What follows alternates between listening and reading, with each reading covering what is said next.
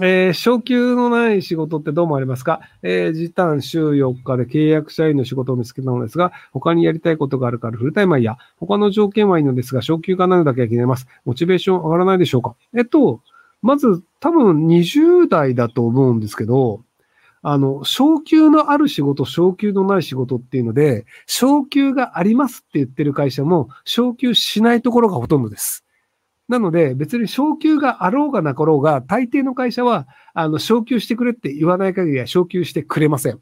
なので、あの、基本昇給はないものと思った方がいいと思います。なんかその昇給があるよっていう会社にいると、自動的に給料が上がると思ってるのは、まだ社会経験が少ないんじゃないかなと思います。え小学生2児のままです。PTA 会費は払ってますが、旗当番役員とは一切するつもりはありません。ですが、ポイント制でポイントが少ない人に役員が回ってくるシステムで、何度か体調不良や忙しい理由を作り断っています。すると学校に係や当番ができない理由を書面で提出を指示あり、任意でする PTA のに変だなと思います。えっと、書面で適当な理由を書けばいいんじゃないですか？まあ結局その誰かにやらせたいので、なのでその断るんだったら書面で書いてとかっていうので負担を増やそうっていうだけだと思うので、あのなんかもうその木で鼻をくくっていうのはどうでもいい返事の書面を出せばいいんじゃないかなと思いますけど。で、最終的にまあこれ以上でその断れないですっていうんだったら、じゃあやめますって言って、PTA やめて会費を払わなくなるのと、今まで通り会費払い続けるのどっちがいいですかって話をすればいいんじゃないですかね。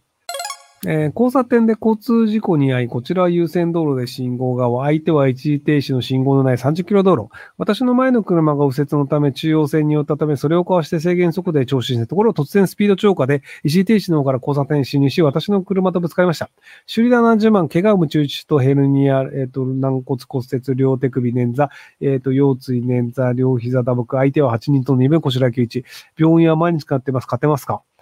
えっと、その、言ったもん勝ちという話ではなくて、状況と証拠がどれだけあるかなので、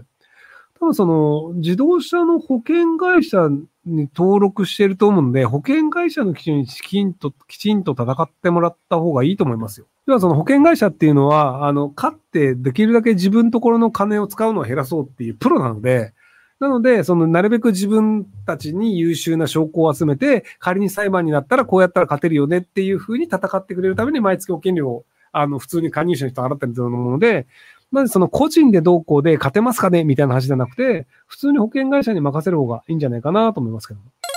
28歳世帯年収1200万、夫婦子供一人賃貸屋です。ですが、持ち家派に高齢になり家賃を払い続けるのは辛いで終わります。えー、賃貸と持ち家のメリット、デメリットをです方、将来設計で悩んでいます。えっと、あの、高齢になった時に家を買ってください。あの、まあ、今子供が一人で、多分、あの、20年後ぐらいに子供が卒業するので、48歳ぐらい、合計、まあ、50歳ぐらいになって、子供いなくなって夫婦だよねと。で、その後多分また15年ぐらい経つと、もう別に職場に近くなくていいよねってなるんですよ。要はその40、50歳ぐらいまでだとまず子供の環境があります。だからそこにずっと住み続けますと。で、その後じゃあ65ぐらいまでは職場があります。なのでまあ仮に東京の会社であれば東京の近くに住まなきゃいけないってなるんですけど、引退した後にどこ住んでもよくなるんですよ。で、そうなったら、賃貸にして余ったお金で家買ってください。あの、群馬とかで、あの、温泉がついてるような家とかが、なんかね、200万とかで買えるらしいんですよね。その、東京で3000万とかで買った中古マンションで、じゃあその将来ずっとそこに住み続けても、別になんかその、物価も高いし、別に会社に行くわけでもないのにゴミゴミしてて、なんか夜うるせえし、近所もうるせえしってなるんですけど、でも、そこが賃貸で金貯めといて、じゃあもう、次の住みかは田舎でいいよねってなって、群馬に行くと、2、300万円で、いきなり温泉付きのマンションみたいなとこ住めたりするんですよ。